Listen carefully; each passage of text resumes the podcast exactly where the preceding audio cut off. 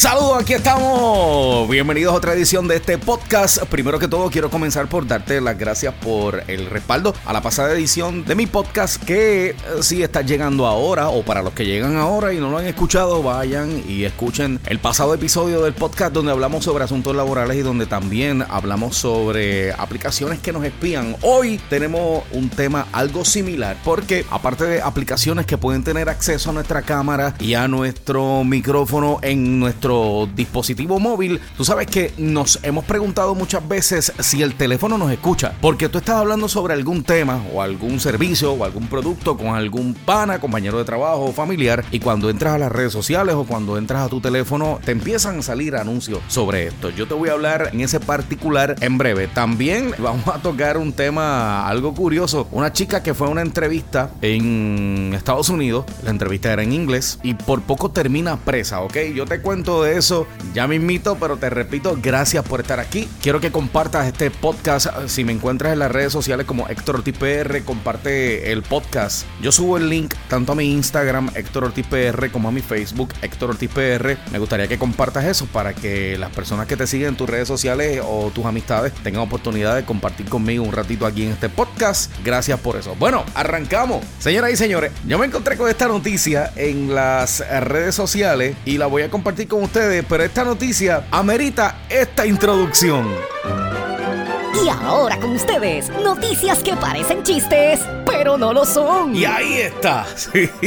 Mira, es una compatriota, una puertorriqueña, pasó un mal rato por no saber inglés en una entrevista de trabajo. En serio, ella está en los Estados Unidos. Lógico es pensar que los Estados Unidos una entrevista de trabajo sea en inglés, pero en Puerto Rico también hay muchos lugares muchas compañías que cuando tú vas a hacer la entrevista de trabajo o parte de los requerimientos para adquirir ese trabajo sea el que tú domines el inglés. Y entonces pues la entrevista para corroborar eso te la hacen en inglés. Pero la puertorriqueña contó que la experiencia en una entrevista de trabajo en los Estados Unidos la pudo haber llevado a culminar en la cárcel. Esta joven puertorriqueña narró a través de las redes sociales, eh, encima de todo hizo un video, narró en las redes sociales la experiencia que tuvo que casi le cuesta el trabajo que estaba tratando de conseguir en una entrevista. Ella utilizó la plataforma de TikTok, su nombre es Shirley o Shirley Encarnación y dejó saber que al no entender correctamente las preguntas que se le hizo en esta entrevista de trabajo, las preguntas que se le hicieron en inglés, simple y sencillamente se limitó a contestar solo yes.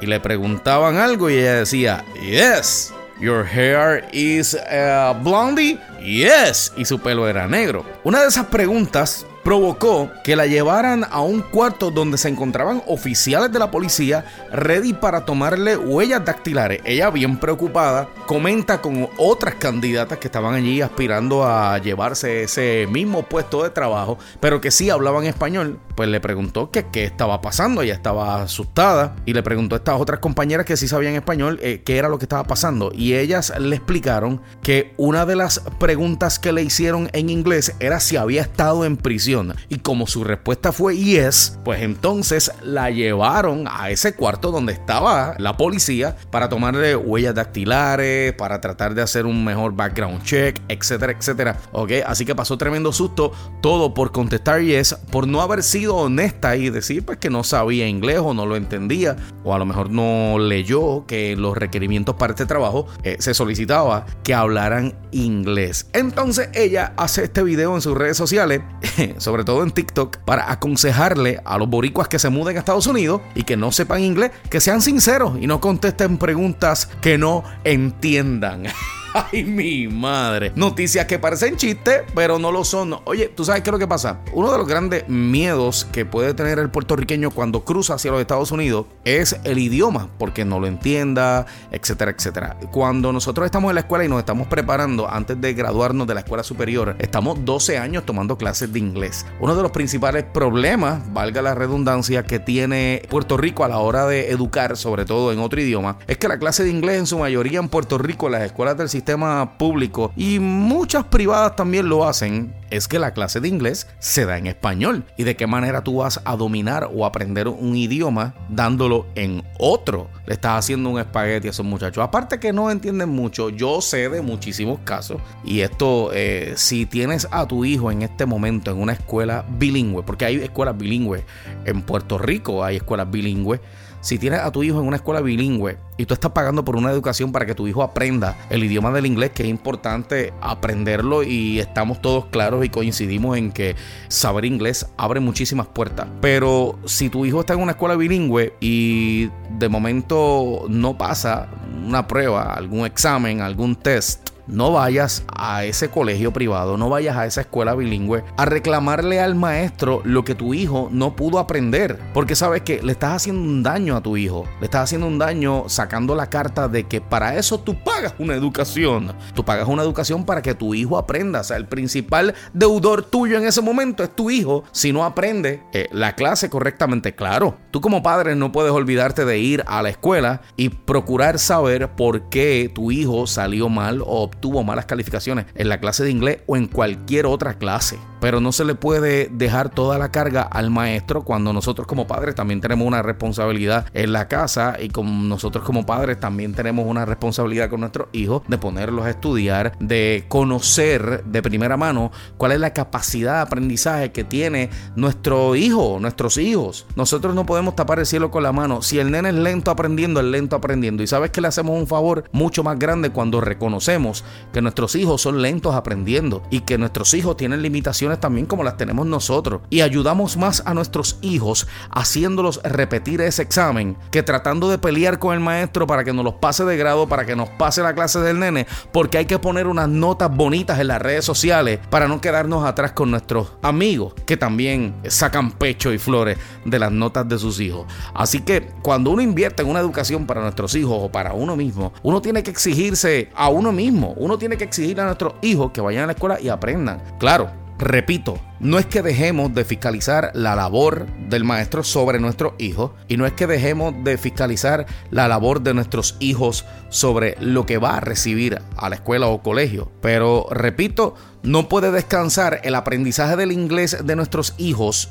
o nuestro, no puede descansar en que lo voy a aprender porque la maestra se supone que me lo enseñe. No, lo voy a aprender porque se supone que yo lo aprenda, porque tenga la capacidad de captarlo. Porque yo, si no entiendo algo, debo decirle al profesor, no entendí, ayúdeme aquí. En Puerto Rico estamos más de 12 años tomando clases de inglés, desde kindergarten hasta que nos graduamos de escuela superior. Y cuando vamos a la universidad, muchas universidades para engordar la beca nos espetan clases de inglés también, inglés conversacionales. Y si estamos en un colegio privado, en una escuela bilingüe, un colegio donde se paga porque nos enseñan inglés, estamos cogiendo inglés todo el día y tratando de hablar el inglés. Pero cuando llega el momento de ejecutarlo, no lo sabemos. Porque muchos de estos estudiantes hagan el ejercicio con su hijo. Su hijo se supone que aprende inglés en la escuela, que está en una escuela bilingüe. Pregúntele cosas en inglés. A ver, ¿qué le contesta? Y ahí usted sabrá si el problema del aprendizaje lo tiene su hijo o lo tiene el maestro a la hora de enseñar. Es un balance. Nuestros hijos están ahí para aprender y deben hacerlo. Los eh, maestros están, ¿verdad? Para educar a nuestros hijos, seguir los módulos de enseñanza y nosotros ponerlos a estudiar y hacer un balance en esa fiscalización y exigencia. Le podemos exigir al maestro que nos enseñe qué es lo que le está impartiendo a nuestros hijos o que tal vez le dé un poquito más de atención a nuestros hijos si nosotros reconocemos pues, que nuestros hijos tienen unas limitaciones en, el aprendizaje, sobre todo en el aprendizaje de un idioma distinto. Así que eso fue lo que le pasó a esta joven y por esta situación pasa mucho puertorriqueño porque obviamente yo sé que todos vamos a los Estados Unidos o al país donde nos eh, decidamos mudar buscando una mejor vida, buscando unas mejores oportunidades y nos tropezamos con estas cosas.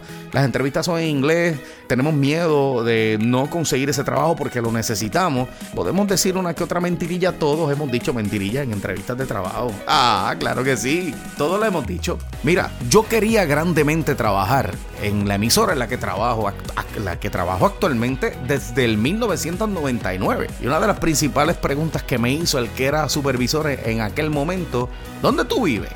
Y yo le dije en Bayamón, Puerto Rico. La emisora era en San Juan, Puerto Rico. Ah, ok, no hay ningún problema. Era mentira, yo vivía en Adjuntas, Puerto Rico, a una hora y media, casi dos de distancia de la emisora. Pero yo quería ese trabajo. gracias a Dios, ¿verdad? Desde el 1999 estoy ahí. Pero todos hemos dicho alguna mentirilla. Ahora hay que ver hasta qué punto esa mentira se nos puede convertir en un problema. Y si es de idioma, más todavía, pues usted no entiende, bueno, por poco va, por poco va presa de nuevo o le hacen un expediente sin necesidad. Bueno, seguimos aquí, señoras y señores. Y repito, gracias por estar aquí conmigo en este podcast y compartir esta conversación un ratito. El pasado eh, o la pasada edición de, de mi podcast estuve hablando sobre las aplicaciones que tenían acceso a nuestra cámara, tenían acceso a nuestro micrófono, muchas de estas aplicaciones sin necesidad tener acceso a eso. Por lo que di unas recomendaciones para apagar esas cámaras, para apagar el acceso al micrófono, porque como te dije, hay aplicaciones que no tienen necesidad de accesar nuestra cámara y nuestro micrófono e invadir nuestra privacidad. Así que en el día de hoy, basado en comentarios que recibí de ustedes que escucharon el podcast de compañeros de trabajo que me hicieron unas preguntas referente a ese mismo tema, es que traigo hoy esta pregunta. ¿Has pensado en algún momento que tu teléfono te escucha? Si la respuesta es que sí, pues estás en lo correcto. Nuestros teléfonos nos escuchan, pero nos escuchan porque nosotros le damos acceso a eso. Y cada vez que compramos el iPhone que salió nuevo, el Galaxy que salió nuevo o el teléfono que sea, cuando nosotros estamos activándolo, aceptamos los términos y condiciones que entre esos está el tener acceso mediante el sistema operativo, tener acceso a nuestra cámara y nuestro micrófono. Esto es un sistema de traqueo que tienen ellos para simple y sencillamente vendernos publicidad. Desde el momento en que utilizamos los asistentes virtuales como Alexa o Siri, nuestros micrófonos quedan activados. No sé si bueno, creo que todos eh, lo hemos hecho en algún momento cuando activamos, en el caso mío, creo que tengo un iPhone, cuando activamos nuestro dispositivo Apple, Siri pide, el teléfono nos, nos pregunta si le vamos a dar acceso, ¿verdad? A, nuestra cámara, micrófono, cuando aceptamos los términos y condiciones, etc. Y cuando activamos el Siri, para que Siri se active, nosotros tenemos que hablarle. Decirle hey Siri, decirle este, ciertas cosas para que vaya reconociendo nuestra voz. En ese momento es que nosotros eh, continuamos contribuyendo a el acceso a darle acceso a nuestro dispositivo móvil a la privacidad nuestra. En ese momento, el teléfono y el sistema operativo lo que están haciendo es un reconocimiento de voz, de tu voz, uno para que el dispositivo responda a las peticiones que tú le hagas. Sea que ponga música, sea que ponga una película, sea que prenda o apague una luz, dependiendo del dispositivo móvil que tú, que tú tengas. Aparte de esto, él mantiene a través del algoritmo un traqueo de tu uso y de tu voz para siempre estar analizando mediante algoritmo lo que tú hablas y así mostrarte las cosas que a ti te interesan cada vez que tú entras a una aplicación, ya sea Facebook, Instagram, al search de Google, etc. Por eso es que cada vez que tú estás hablando con alguien y necesitas eh, medicamentos para el dolor de cabeza, necesitas eh, pintura para tu hogar, algún equipo electrónico, cuando entras a las redes sociales o cuando navegas en el internet a través de tu dispositivo, este te empieza a mostrar anuncios relacionados a eso que tú estuviste hablando y por lo tanto da la sensación de que el dispositivo te estaba escuchando, aunque bien que sí, te estaba escuchando. Otra cosa que hace el, eh, tu teléfono o tu computadora mediante algoritmo en su sistema eh, operativo es que traquea tu búsqueda, tu, comportamiento en el internet, qué cosas tú buscas, qué cosas te interesan, en qué cosas te detienes más a leer. A través de ese algoritmo, él entiende que esas son las cosas que a ti más te interesan y por ende te va a mostrar más anuncios sobre eso. Muchas aplicaciones, como hablamos en el pasado podcast, proveen para apagar ese traqueo, al igual que iPhone provee ahora para desde el teléfono tú apagar eso. La realidad es que, mira, cuando tú apagas eso, muchas aplicaciones no te van a funcionar. El teléfono no va a funcionar como, como, como se debe. En algún momento vas a usar Google Maps para saber si hay tapón para llegar a algún lugar. Y te va a pedir accesar nuevamente a tu location. Te va a pedir accesar micrófonos, cámara y lo vas a terminar haciendo igual. ¿Para qué? Para ellos mostrarte anuncios, publicidad en el caso de cercano a las campañas políticas, te empiezan a salir anuncios de políticos porque van dirigidos a, ciertos demográficos, a ciertos estilos de consumo, etc. Al final del día terminamos todos víctimas de la publicidad Y en estos tiempos que estamos viviendo, pues se trabaja de esa manera, ah, mediante el análisis del algoritmo, que no es ninguna otra cosa en arroz y habichuela. Es un sistema que se dedica a evaluar qué cosas a ti te gustan, cómo te gustan, cuándo te gustan y te las muestra para que tú las compres consumas, lo más probable lo estabas pensando mucho, pero te lo sigue mostrando día a día hasta que terminas entonces consumiendo. Esa es la realidad. Si nos escuchan los dispositivos, nos gusta o no, esa es la verdad, los dispositivos nos escuchan y no solo los teléfonos. Lo hacen los iPads, eh, nos sucede en las computadoras cuando a través del Google Search buscamos ahí qué cosas nos interesan, pasajes, electrodomésticos, vitaminas, etcétera, algo de interés. Si estás buscando cómo pierdo peso en 10 días, entonces te empiezan a salir 20 mil anuncios de todos los productos mágicos que te puedan hacer perder peso en 10 días. Lo mismo para esta época en la que vienen los huracanes o el mal clima, eh, empiezan a salirte anuncios de plantas eléctricas, etcétera. Si tú empiezas a, indagar sobre eso y conocer un poquito más, te empiezan a inundar los anuncios porque pues volvemos todo el tiempo estos dispositivos están analizando nuestro gusto, la manera en la que eh, nos detenemos a leer, el consumo. Así que puede haber, hay muchas formas para disminuir, no eliminar, disminuir esto. Lo hablamos en el pasado podcast, lo digo ahora, hay aplicaciones en las que tú entrando a tu, a tu dispositivo en los settings, baja la privacidad, apagas el acceso de las aplicaciones, tanto a tu cámara como a tu micrófono, pero es imposible apagarle el acceso al micrófono y a la cámara al propio teléfono. En algún momento tendrás que prenderlo para que te funcione como, como, como debería funcionar. Así que estamos todos víctimas de, de estos dispositivos y de la tecnología. Al final del día la tecnología nos lleva a, todos. Ahora con los Apple Watch este, tienes que tener activo también el Bluetooth y se mantiene haciendo un, un estudio constante, no solo de tu ritmo cardíaco, sino de tu comportamiento. Y eso también contribuye a mostrarte otras cosas. No somos víctimas de la publicidad. En estos días salió que Uber va a estar añadiendo en su plataforma anuncios volvemos, seguimos siendo víctimas de la publicidad. Uber dejó saber a, sus usuarios que va a añadir anuncios en su plataforma. Usted pide un auto para que lo recoja y lo lleve del punto X al punto Y. Una vez usted pide ese vehículo, en lo que el chofer llega a recogerlo y usted entra a ver por qué ruta viene ese conductor, le van a estar saliendo anuncios. Uber le va a estar mostrando anuncios porque ha visto que a través de la publicidad le va a entrar más dinerito a la compañía Uber. Así estamos. Otras plataformas que también se suman a los anuncios lo va a hacer Netflix con una tarifa bien económica, pero te va a poner anuncios. Hulu, cuando salió en su origen, te mostraba anuncios al principio de cualquier programa que tú fueses a ver. Ahora te muestra un minuto, minuto y medio de anuncios como si fuese un canal de televisión o algún medio tradicional.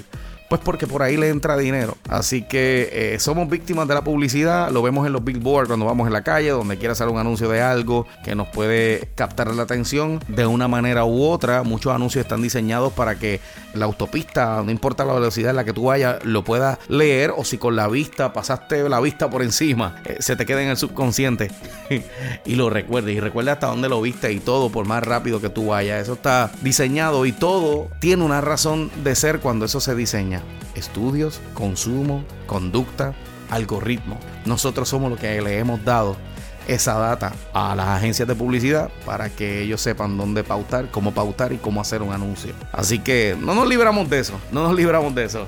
Oye, eh, quiero darte las gracias nuevamente por estar ahí, por compartir conmigo este ratito. Recuerda que me sigues en las redes sociales como Héctor Ortiz PR, en Facebook, en Instagram, en YouTube también. Seguimos haciendo este compartir este diálogo para que la pasemos chévere eh, y espectacular este ratito en el que, pues, obviamente, los que me escuchan en la radio, pues no puedo abundar, abundar tanto al aire en ciertos temas como lo puedo hacer aquí en mi podcast, ¿ok? Así que compártelo. Estamos en todas las plataformas: Spotify, Apple, eh, Tuning, iHeart, eh, ¿dónde más? Google Podcast, Amazon Podcast. También estamos ahí. Así que gracias por escucharme un ratito, por dedicarme estos minutitos. Nos vemos en el próximo.